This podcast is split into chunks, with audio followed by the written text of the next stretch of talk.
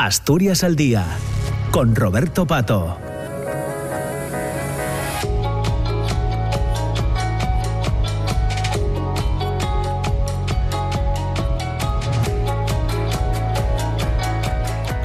Ya son las 10 de la mañana y 8 minutos. Eh, comenzamos ahora la segunda parte del programa Asturias al Día. Vamos a estar, ya saben, como cada mañana hasta las 10 y media.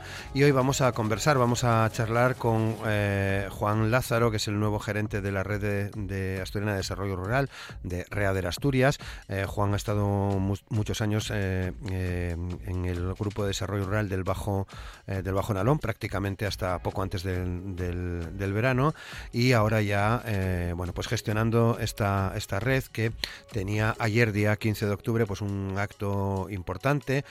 15 eh, de octubre es el Día de la, de la Mujer Rural. Se han hecho una serie de, de, actos que ya venían coleando desde mediados de la pasada semana, donde eh, acudió también eh, esta, los representantes de la red a recoger ese premio del Ministerio de Agricultura, Pesca y Alimentación. Eh, que concedían a un programa Yo Soy Rural en colaboración con TPA de esta, de esta casa. ¿no?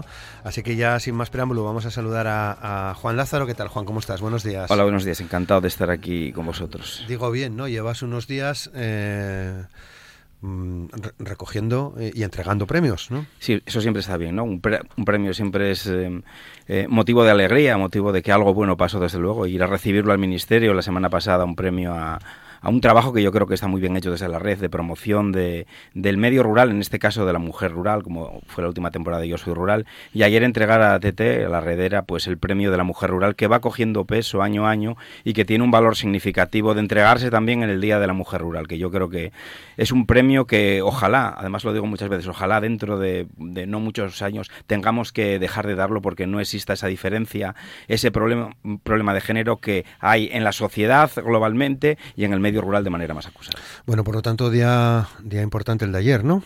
Sí, muy importante. Contamos con la presencia de la vicepresidenta del Gobierno, otras autoridades, representantes del Ministerio también, y nos gusta que sea un acto bonito, que sea un acto emotivo, centrado en la persona de, en la persona de la ganadora, ¿no? En este caso, Tete, la heredera de Lastres, que es un ejemplo de lo que queremos que sea ese premio, ¿no? Continúa con una actividad, una actividad residual, una actividad casi artesanal, y no solamente continúa, sino que diversifica la actividad y se emperra en que haya continuidad. Yo creo que es un ejemplo y representa perfectamente ese impulso que pretendemos también de la, dar a la mujer rural y con ese objetivo pues, tenemos ese premio.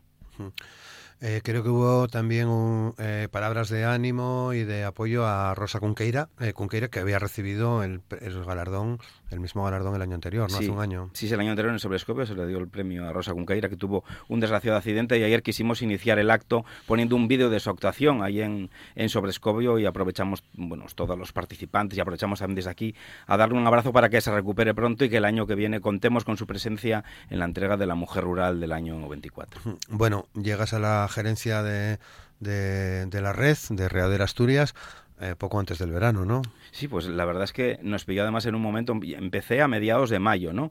Que ahí cohabitamos un poco mi predecesor Rebus, porque hay que coger los mandos, dejan el nivel muy alto y aunque yo procedo de una parte más práctica del desarrollo rural, que es trabajar en un grupo, estar en la red es una responsabilidad grande porque eres el interlocutor con la administración y tratas de hacer un trabajo de apoyo porque nosotros trabajamos fundamentalmente para los 11 grupos de desarrollo rural de Asturias. Es un reto eh, muy atractivo, por eso decidí a optar cuando sacaron la plaza, pero que tampoco me es ajeno porque realmente todos los grupos colaboramos mucho con la red y concretamente en mi caso con Rebus pues aprendí mucho y aproveché ya su inercia para que las cosas sean más fáciles. Creo que además estuvo en el acto de Madrid, ¿no? Sí, claro, fue el que recibió el premio como persona. Decimos que es el gerente de mérito, ¿no? Lo tenemos por allí por la oficina y es un jubilado activo, como se dice ahora modernamente, porque realmente el apoyo que nos da, el conocimiento que tiene para el resto de, de, gente que trabajamos en la red, para la paz, que, para paz que lleva el tema de administración y para Elena que se dedica a comunicación y medios y un poco a difusión, es importante contar con el saber y el conocimiento de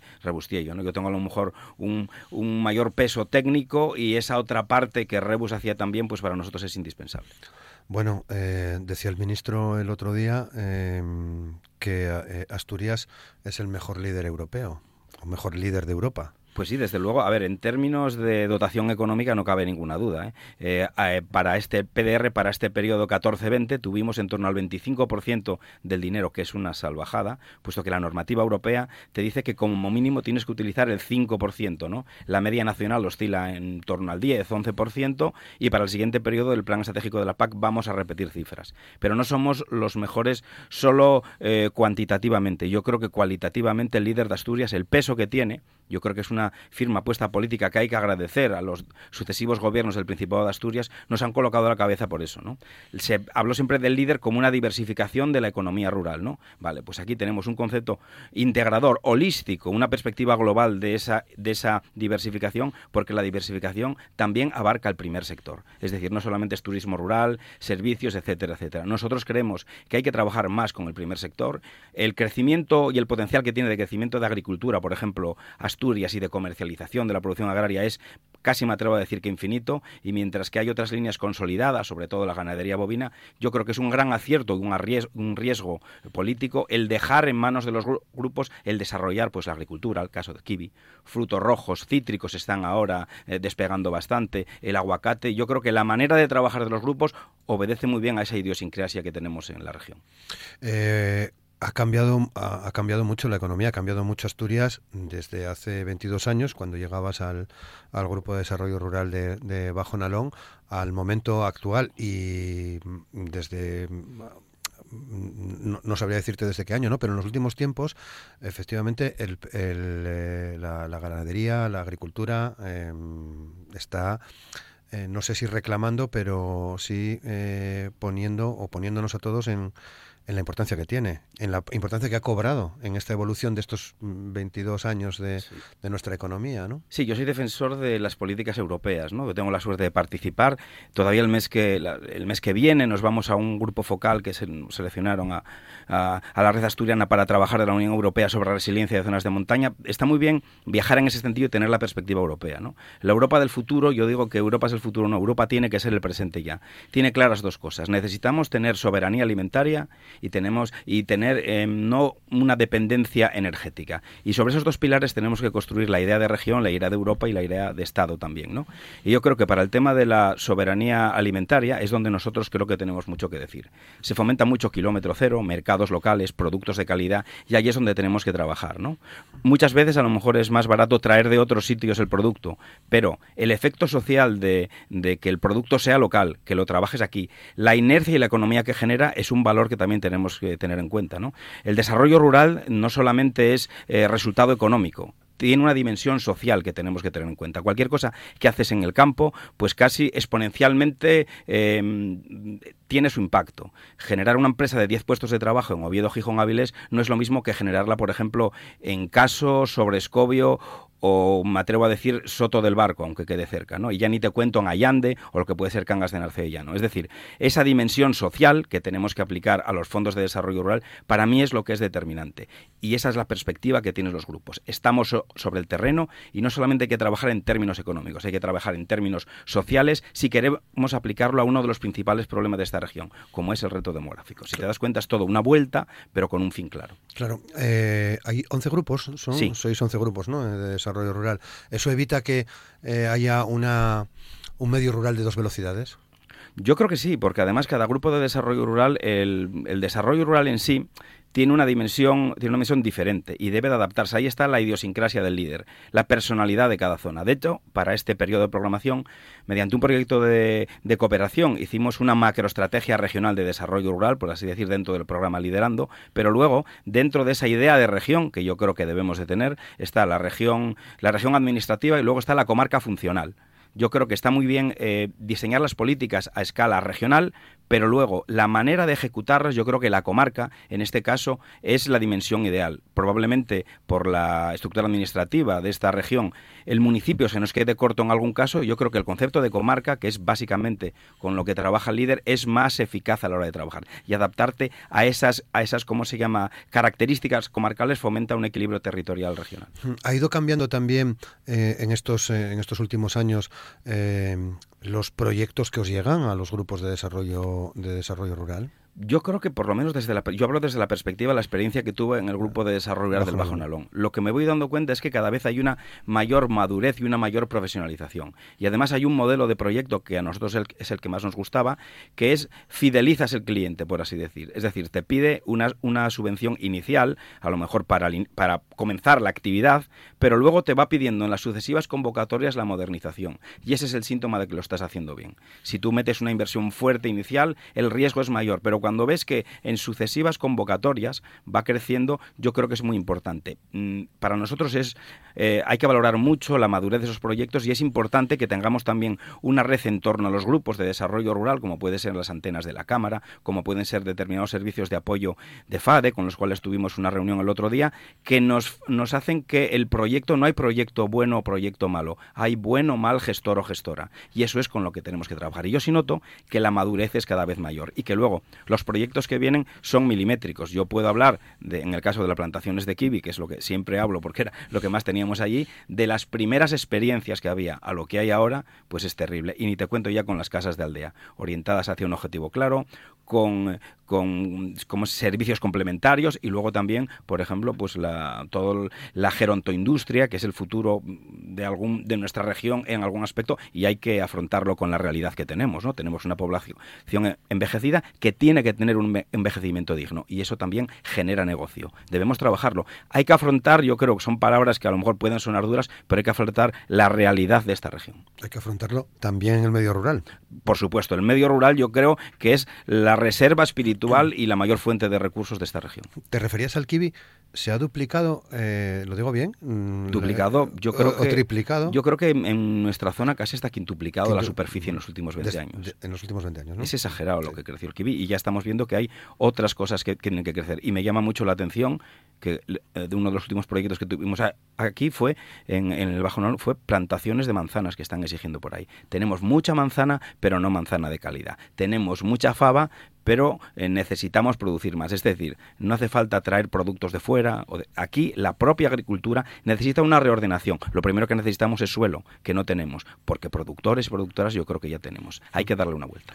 Eh, ¿Tiene solución lo del suelo? Sí, hay muchísimas soluciones.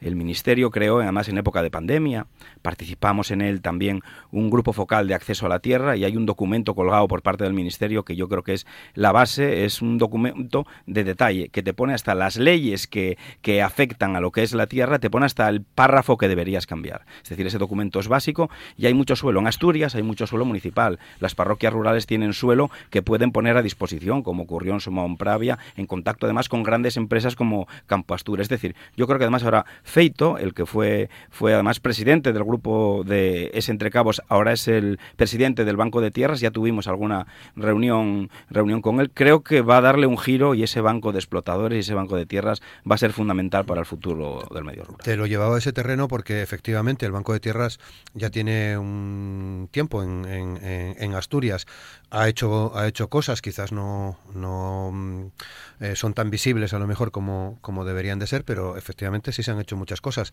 Eh, por tanto, mm, ¿se esperan buenas noticias en ese sentido? Yo creo que sí. Además, abrimos una línea de colaboración en la última parte de la anterior legislatura con Alejandro, el anterior consejero, y ya reclamamos un protagonismo que, por ejemplo, tienen en Galicia y tienen en otras zonas de Cataluña lo que son los grupos de desarrollo rural. Nosotros estamos sobre el terreno y yo digo siempre que el desarrollo rural tiene que ser de moqueta y parqué, pero también tiene que ser de hierba y barro. Es decir, hay que estar sobre el terreno para conocer y hay que pensar a lo mejor desde la ciudad, pero no desde la perspectiva de la ciudad. Hay que apoyarse en lo que piensa la gente. Yo creo que eh, movilizar tierras en Asturias es cuestión de orden, que todos nos pongamos un día en una mesa como esta, todos la parte interesada, la parte que tiene tierras y que llegamos a un acuerdo. Hay una gran cantidad de masas de tierra y tampoco tienen que ser todas de fondo de valle y tienen que ser, bueno, nos vale la media montaña, incluso zonas de alta montaña. Hay que ponerse de acuerdo, hay que hacer una reordenación del suelo, hay que meter también el tema forestal y hay que permutar y hacer una caracterización. Antes era agronómica, ahora tiene que ser con el cambio climático agroclimática. ¿Y por qué si protegemos la tierra atendiendo a su interés natural, por qué no lo podemos hacer atendiendo a su interés eh, agrológico? A mí me parece que hacer determinadas plantaciones en fondo de valle de bajo rendimiento, pudiendo hacer otras de mayor rendimiento y trasladar esas a la media montaña, deberíamos hacerlo. Y yo creo que por ahí vamos, la manzana, la nuez, la avellana, tenemos un abanico y el futuro es muy, muy, muy interesante para esto. Eh, y experiencia, ¿no? Porque tanto con la manzana como con la, con la avellana, con la blana... Mm, eh, se exportó mucho. Claro, nosotros cuando, cuando llega un promotor allí y dice, vamos a ver la tierra con él, y dice, ¿qué plantamos? Y yo le digo, mira alrededor, ¿qué tienes alrededor? Es un castaño, digo yo, hasta luego. O sea, ya lo tienes. O sea, el terreno, el terreno es que te habla, te cuenta, nada más tienes que mirar. Lo que hizo la gente antiguamente, pues actualizándolo es muy interesante. Y ten en cuenta también lo del cambio climático. A nosotros nos llegó una experiencia de una gente que quería plantar cítricos. Bueno, pues a medio plazo Asturias va, va a ser un destino muy interesante para los cítricos. Y otra cosa muy curiosa, ¿qué aldea no tiene un limonero? ¿Qué, aldea no tiene, no tiene naranjas? Por algo sería también, ¿no? O aguacates incluso. Hay que mirar y pensar un poco.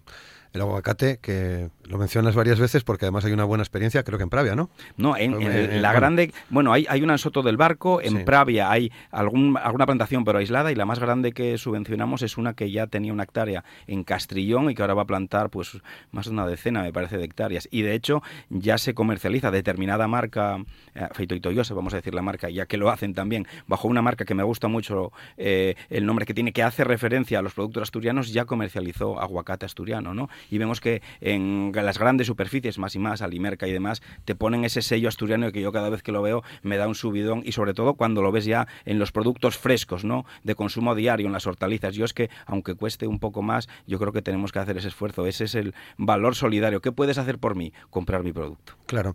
Eh, bueno, son ya las 10 y 24, nos queda poco tiempo, vas a tener que venir más veces. Eh, Encantado. porque quería, en cualquier caso, hablar ya casi en, la recta final de, de esta conversación sobre los, los GALP, los grupos de acción local pesquera.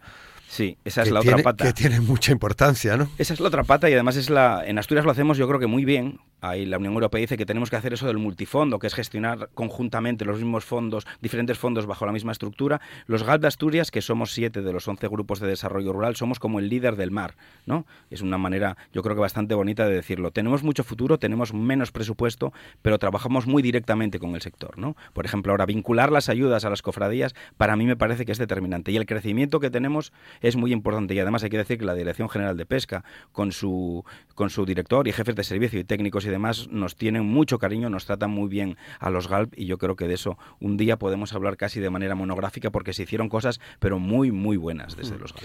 Bueno, era habitual, es habitual vuestra presencia en, en Europa, no digo eh, todas las semanas, pero Casi, sí. casi sí todos los meses, ¿no? A ver, nosotros tratamos de no, de no, ir más de una vez por mes y además lo decimos en serio porque hay muchas oportunidades y además la suerte que tenemos es que cuando digo que Asturias es el mejor líder de Europa es porque cada vez que sale una convocatoria a nosotros nos llegan invitaciones, nos apuntamos y prácticamente nos admiten a todas. Generalmente además es de interés del, de la Unión Europea, subvencionan ellos el viaje y todo lo que sea, por ejemplo con el ticket del autónomo rural. Fuimos ya varias veces a Bruselas a, a explicarlo. Realmente el asturiano es como es, tiene ese carácter y más el del medio rural. Somos muy grandones, pero bien es cierto que lo que hacemos está muy bien y muchas veces no lo reconocemos. Nos falta un poco ese aspecto moral y social que digo de las ayudas y del medio rural, lo estamos haciendo muy bien y hay que venderlo, reconocerlo y gritarlo para que se entere todo el mundo. Ayer Carolina, la subsecretaria del Ministerio de Agricultura, vino, eh, nos dieron el premio la semana pasada también por la excelencia de comunicación y demás y reconoce que tenéis el mejor líder de Asturias porque es que es verdad que lo estáis haciendo bien. Claro. Bueno, eh, ¿qué calendario tenemos por delante? Bueno, pues estamos en un calendario muy fin de año, que siempre es muy importante. Estamos en cambio de periodo de programación y estamos ya redactando las bases del siguiente periodo, que traerá muchas novedades. Los grupos de desarrollo rural gestionaremos lo mismo que gestionamos hasta ahora, de una manera más abierta, pero vamos a prestar especial incidencia con líneas a la innovación tecnológica, al cambio climático y la eficiencia energética, y luego también una línea específica de la cual hablamos antes y va a tener mucha importancia, que es de gestión de tierras. Es decir, estamos en ese momento de acompasar, además de una manera ejemplar, porque nos sentamos en la mesa de tú a tú la administración, y los grupos de desarrollo rural. Desde la red coordinamos cuatro grupos de trabajo que ya van avanzando para tener un buen convenio, unas buenas bases reguladoras, una buena convocatoria y sobre todo unos buenos proyectos que se ajustan a la realidad de lo que la gente pide. Eh, eh, innovación tecnológica, hay campo. Por supuesto. Además, innovación tecnológica en todos los sentidos. Tanto innovación tecnológica como eficiencia energética van a ser dos medidas no exclusivas del primer sector, sino para todas aquellas empresas pequeñas que con el presupuesto que tenemos aquí nos centramos, del medio rural. Además, en el amplio sentido. Estamos trabajando, trabajando en ese tipo de medidas, pero yo creo que pueden ser muy importantes. Necesitamos eficacia y eficiencia, productividad y rendimiento de nuestras empresas, que las del medio rural son muy competitivas. Bueno, pues seguro que tenemos ocasión de poner en común todo esto. Eh, yo creo que sí. Eh, eh, hemos hecho, bueno, la verdad que el otro día cuando nos enteramos del premio de Yo soy rural, pues ah, bueno, sentimos cierta alegría, ¿no? Porque ah, además de porque se haga evidentemente en, en, TPA, porque habíamos hecho también un programa aquí con algunas de las mujeres que, claro que, sí, participan en, Yo creo que es un premio de todos, ¿no? No es un premio, se, vamos, se personifica, por así decir, en la Red Asturiana de Desarrollo Rural porque es el promotor, pero con el apoyo de la televisión, de la TPA y con el apoyo de Caja Rural, con el apoyo de, de la Consejería también, es muy importante y todos creo que nos tenemos que sentir orgullosos porque son de estos premios corales, ¿no? No premia a una persona exclusivamente, premia a un concepto, a una idea y algo que es lo que estamos tratando de hacer nosotros, ¿no? Que digo siempre que tenemos que promover un medio rural transgresor Hablo siempre que además le dieron un premio y, yo creo que muy justo de Rodrigo Cuevas. A lo mejor esa modernidad del medio rural, ser un poco transgresor, arriesgar, es la idea que tratamos de transmitir, ¿no? Que al final la gente dice, bueno, pero es que parece que te pierdes en la parafernalia. Le dieron un premio a las nuevas músicas, es decir, ahí hay arte, ¿no? Y yo creo que el desarrollo rural, visto con este concepto moderno, abierto, yo creo que tiene miga, tiene pozo y eso es lo que nos gusta. Ven más veces por aquí, eh, Juan, ¿vale? Vale, siempre que me invitéis. Sí, sí, sí, no, no te, te invitaremos. Está claro que que te, invitaremos. Ha sido un placer conocerte, Juan Antonio Lázaro. Que vaya bien también esta gerencia. Vale, muchas gracias. Será bueno para todos. Eh, nos despedimos, son ya casi las diez y media de la mañana. Estaremos mañana de nuevo a las nueve en la radio pública en RPA con la primera parte de Asturias eh, al día. Hablaremos de ese eh, de, jaquetón y casi lo dejo ahí. bueno, de un programa en relación a la prevención del bullying en los colegios. Tiene todo que ver. Y en la segunda parte estaremos también de nuevo entre las 10 eh, y las 10 y media aproximadamente. Mañana estará con nosotros el catedrático Fermín Rodríguez. Hasta mañana. Feliz día. Muchas gracias.